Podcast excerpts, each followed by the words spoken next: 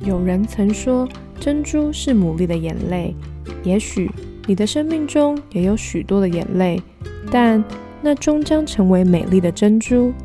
欢迎收听《非牡蛎的大小事》。Hello，大家好，我是 Sarah，欢迎大家收听我们第三十九集的《非牡蛎的大小事》。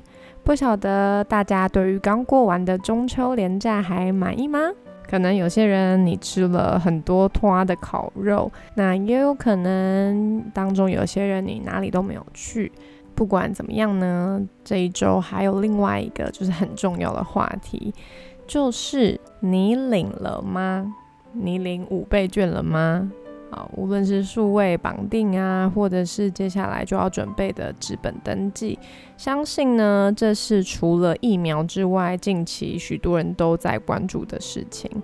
毕竟呢，当中的规则和优惠其实真的就有蛮多细节的。那我朋友还说，比他玩过任何。的游戏都还要更复杂。那说到钱，其实真的蛮不单纯的。不过，其实钱是很中性的，不单纯的往往是我们的心。所以今天呢，就要来跟大家分享一本很有意思的绘本。这本绘本呢，叫做《多少地才够》。那我们就先不多说，先一起来听今天的小故事吧。多少地才够？这是俄罗斯某个乡下流传很久的一个故事。从前，在某个村庄里，住着一位名叫阿霍的农夫。阿霍很勤劳，每天早上他都和黎明同一个时间到田里报道。阿霍细心的照料作物，努力有了回报，麦子和蔬菜的产量越来越多。阿霍的太太也非常勤奋，完全不输给阿霍。有一天，阿霍太太的姐姐从城里来看他们。哎呀呀，你们竟然能过这种生活！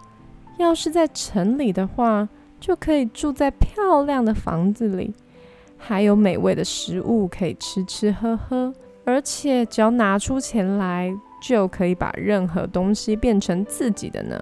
我可不觉得城里的生活有什么好的。妹妹告诉姐姐许多田园生活的乐趣。是啊，是啊，自己耕地生产作物，再也没有比这个更有意义的生活方式了。阿霍也自豪地说着。看你说的那么得意，你耕的根本不是自己的田嘛。姐姐说完就回城里去了。但她的那句话戳到阿霍的痛处。他说的对啊，如果是我们自己的土地，工作起来就会更有劲。只要有地，就没有什么好怕的了，连恶魔也不用怕。阿霍不知道恶魔偷听到他说这些话。令人意外的是，阿霍如愿的机会一下子就出现了。女地主准备把田地卖掉，而且听说已经有其他农夫想买了。要是地被买走，我这辈子就没有田没有地了，一辈子吃亏啊！于是阿霍决定要买那块土地。那土地比他原本租的大一倍。他非常辛苦地凑了一笔钱，可是凑来的钱根本不够，只有地价的一半。好心的女地主给他两年的时间摊还剩下的钱。阿霍拥有自己的土地之后，开心的不得了。他舍不得睡觉，一直工作，一直工作，一刻也不停歇。多亏他这样勤奋，借来的钱只花了一年的时间就还完了。这么一来，也可以跟姐姐炫耀了。阿霍的太太被太阳晒得红彤彤的脸也绽放了笑容。不过，发生了一件伤脑筋的事：附近的农夫们竟然不客气地把自己的牛和马。也放在阿霍的田里和牧草地里。哎，这是我的地，不可以随便进来哦。你的地变得那么大，只有你一点点，有什么关系呀？不管阿霍怎么说，他们都完全不理会。于是阿霍在自己的土地上围起栏杆，可是没两下子栅栏就被破坏了，牛和马又跟往常一样跑进他的土地。哼，我受不了了，看我怎么样教训你们！阿霍奋力地驱赶那些牛和马。阿霍虽然拥有了广大的土地，可是他的心胸比以前更狭小了。阿霍每天被这些事情弄得心情烦闷。就在这个时候，遇见了一位农夫。这位农夫正在旅行，经过阿霍家时，说了一些令阿霍感兴趣的话。沃瓦河的对岸能买到相当便宜的土地哦。像我有个朋友，本来很穷，人家现在养了六匹马和两头牛呢。农夫的话。让阿霍听得心花怒放，他兴冲冲地整理行李，当天就启程前往沃瓦河的对岸。哇，这里才是我梦寐以求的土地呀！阿霍好喜欢这个地方，他决定在这里买地。他要买的可是他现有的三倍大呢。接着，阿霍把原先村子里的土地都卖掉。匆匆忙忙举家迁移到新的土地上，阿霍盖了新房子、养家处。他和太太又开始拼命的工作。现在他们过得比之前丰裕多了。一转眼又过了三年。不可思议的是，习惯了这块广阔的土地之后，阿霍又开始觉得不够了。要是我有更大的土地，就可以过得比现在更好。就在这个时候，忽然传来了一个他意想不到的消息：住在附近的农夫竟然要把一块土地便宜的卖给他。那块地可是阿霍现有的十倍大呢！我这个人运气怎么这么好啊？多亏当初懂得离开小地方。不过买卖土地的事就快说定的时候。从远方来的一名商人，竟然给阿霍带来一个更令他心动的消息：你在巴舍基尔可以用更便宜的价格买到更大的土地，是你想买的十倍大哦！更便宜的价格买到十倍大的土地。根据商人的说法，当地人都很老实，只要多送他们一点礼物。你要多少土地，他们都愿意给。嗯，这个好啊！阿霍不买附近农夫的那块地了，他带了一位男仆，启程前往巴舍基尔。阿霍的马车飞奔了七天，终于来到了巴舍基尔。因为阿霍照商人教他的那样，带了好多礼物给当地人。所以受到了盛大的欢迎。为了答谢你，真希望我们能回送你一点东西。你要什么就尽管说。看起来挺友善的村长这样说，而阿霍毫不犹豫地说：“我要土地。”可以呀，可以呀。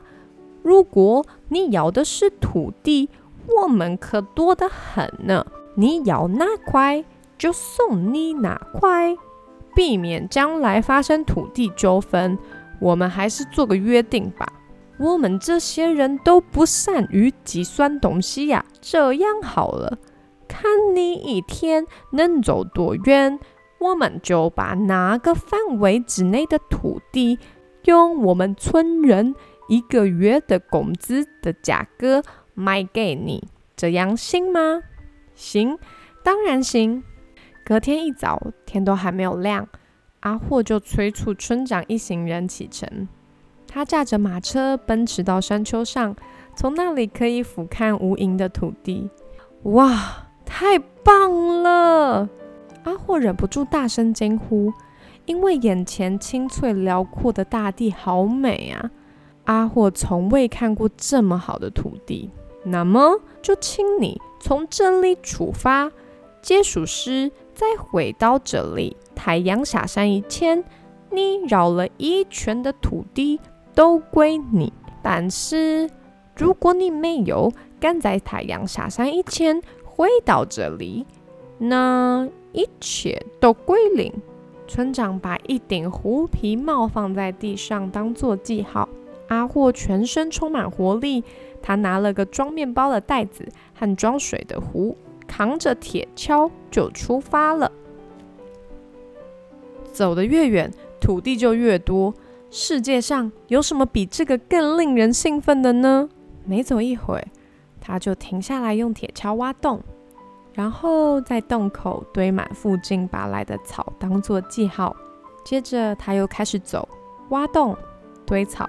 就这样一直重复着，渐渐的太阳出来了，气温也一下升高了，热死了，热死了，这哪受得了啊！阿霍脱去上衣，把鞋子挂在腰间，开始打赤脚走路，只因为他觉得现在往旁边转弯还太早。就这样贪心的往前直走，突然他回头一望。发现原本出发的那座山丘，现在看起来远远的，很朦胧。好，就这样吧。阿霍满足的点点头，终于往左边转了。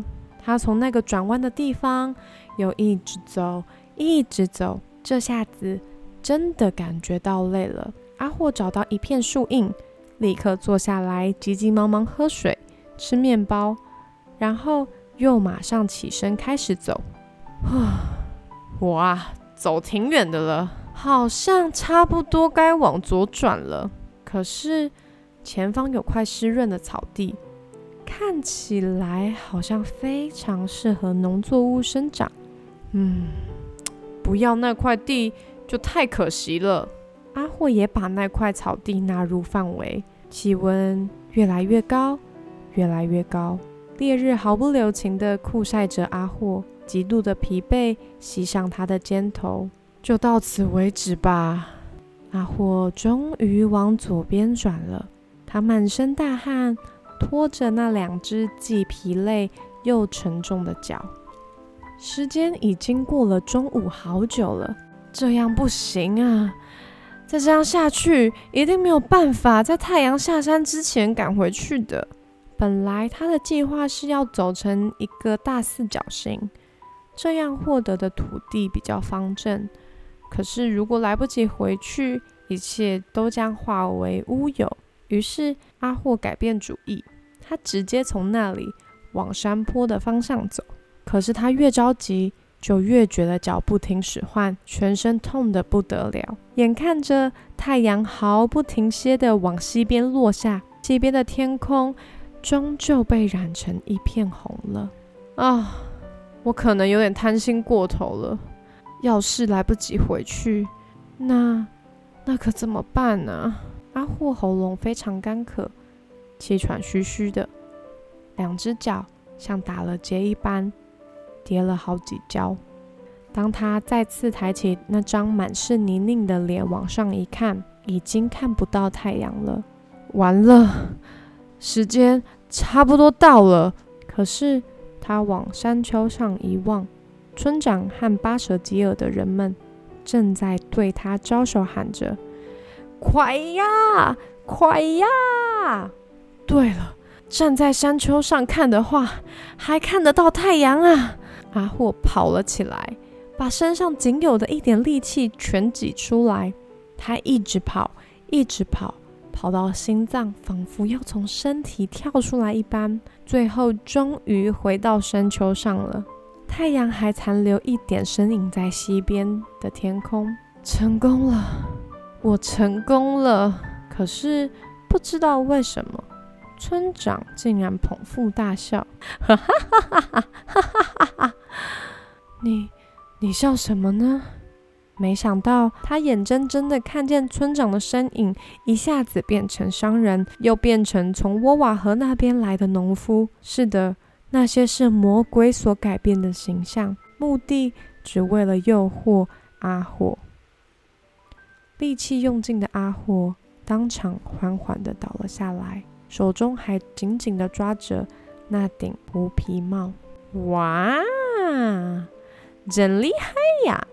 竟然把这么大的一块地拿到手了！村长一边说，一边露出诡异的笑容。男仆跑了过来，把阿霍抱起来，但是他已经断气了。男仆用铁锹为他的主人挖了一个整整两公尺长的墓穴，然后把主人给埋了。接着，他低声的喃喃自语：“人呐，最后只需要这样一小块地就足够了。多少地才够？”好，这本绘本呢已经结束了，但其实在这本绘本的最后一页。